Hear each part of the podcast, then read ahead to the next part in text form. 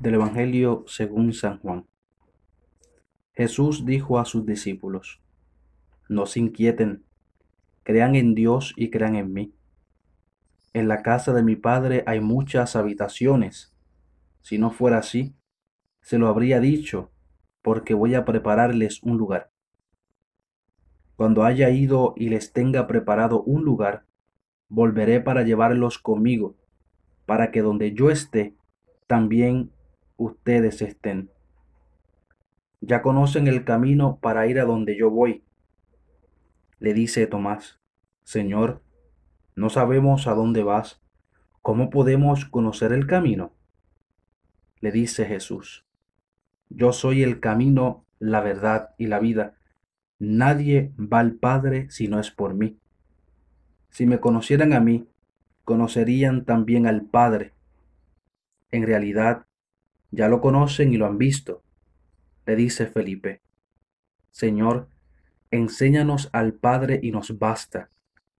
Le responde Jesús, Felipe, hace tanto tiempo que estoy con ustedes y todavía no me conocen. Quien me ha visto a mí, ha visto al Padre. ¿Cómo pides que te enseñe al Padre? ¿No crees que yo estoy en el Padre y el Padre en mí? Las palabras que yo les digo, no las digo por mi cuenta. El Padre que está en mí es el que hace las obras. Créanme que yo estoy en el Padre y el Padre está en mí. Si no, créanlo por las mismas obras. Les aseguro, quien cree en mí hará las obras que yo hago, e incluso otras mayores, porque yo voy al Padre. Palabra del Señor. Gloria a ti, Señor Jesús.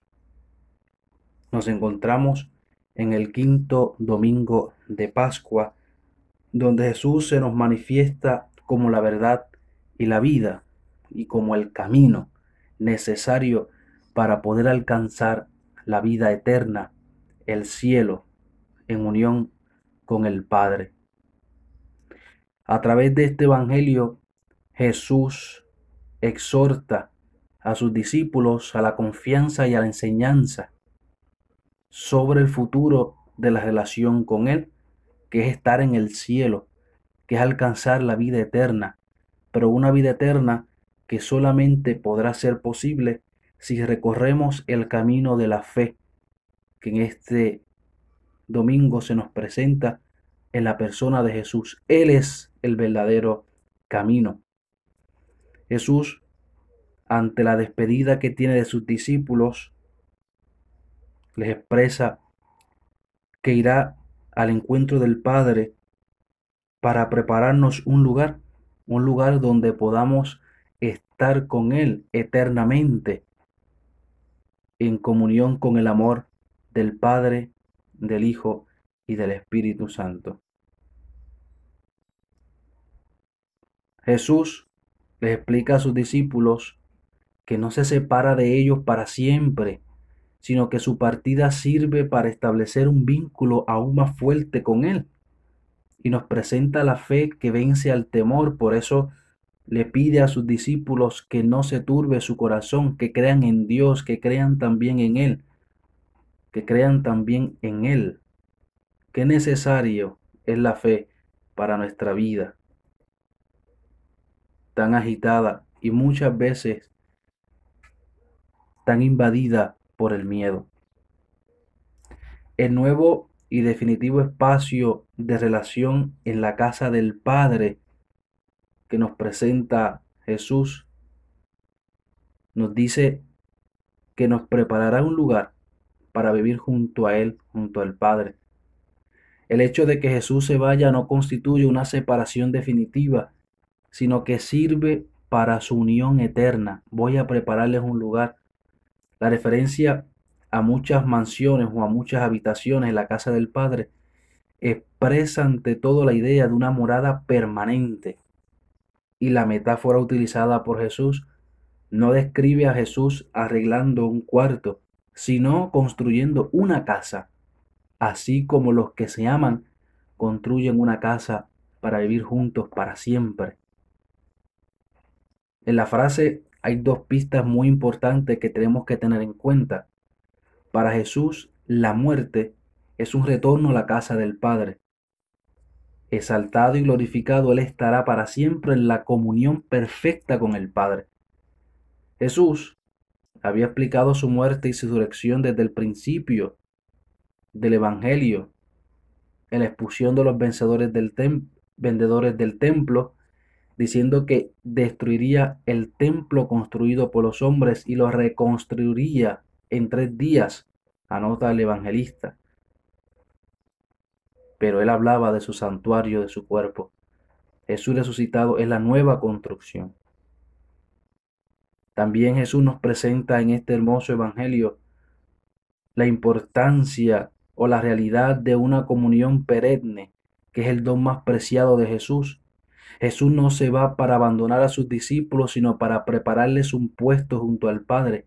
Viene entonces luego para tomarlos consigo y estar en unión eterna con ellos. Volveré y os tomaré conmigo para que donde esté, también estén ustedes. Es importante que los discípulos no se fijen solamente en el hecho de que Jesús muera de tal muerte y que no vaya y que ya no esté con ellos. Ellos deben ver con fe el fin, o sea, que todo aquello que Jesús ya llevó a cabo está orientado a su comunión perenne con Él y con el Padre. Y con el Padre. Y para esto, todos los discípulos han de ponerse en camino pero este don de Jesús no puede llevarnos al vivir pasivamente, debe hacernos partícipe y debe comprometernos. Y eso es lo que Jesús quiere decir con la imagen del camino. Por eso Jesús se presenta como el camino. Y ante esta revelación de Jesús de que Él es el camino, uno de sus discípulos, Tomás, sale el paso y le dice que no sabe el camino. Y Jesús manifiesta que para encontrar o ir al encuentro del Padre es necesario en primer lugar pasar por Jesús. Hay que ponerse en movimiento por el camino indicado por Él en sus palabras, en sus obras y todo lo que aprendieron en la convivencia amiga con Él. Jesús es el mismo camino para llegar al Padre. En la palabra del buen pastor que hemos escuchado en el domingo pasado, Jesús había dicho que Él es la puerta. Si no entra por mí, estará salvo. Nosotros, los hombres, no podemos salvarnos por nosotros mismos. Esta posibilidad es inaccesible para nosotros. Hay un único acceso a la salvación, Jesús en persona. La salvación consiste en la unión con Dios gracias al acceso que Jesús nos da a esta comunión. Como es la única puerta, así también es el único camino hacia el Padre en cuanto es verdad y vida. Y de ahí se nos manifiesta esa comunión perenne del Padre y el Hijo. Quien cree en el Hijo, cree en el Padre. Quien ama al Hijo, ama al Padre. Quien acoge al Hijo, acoge al Padre. Por eso es necesario recorrer este camino, es decir, vivir experiencia de Jesús para poder también vivir experiencia de Dios y conocer al Padre que en definitiva quiere para cada uno de nosotros la vida eterna. Ojalá estos sean los sentimientos que tengamos en nuestro corazón. Ojalá que queramos recorrer el camino de la fe en la persona de Jesús para alcanzar algún día la vida que nos tiene prometida junto al Padre en sus mansiones eternas.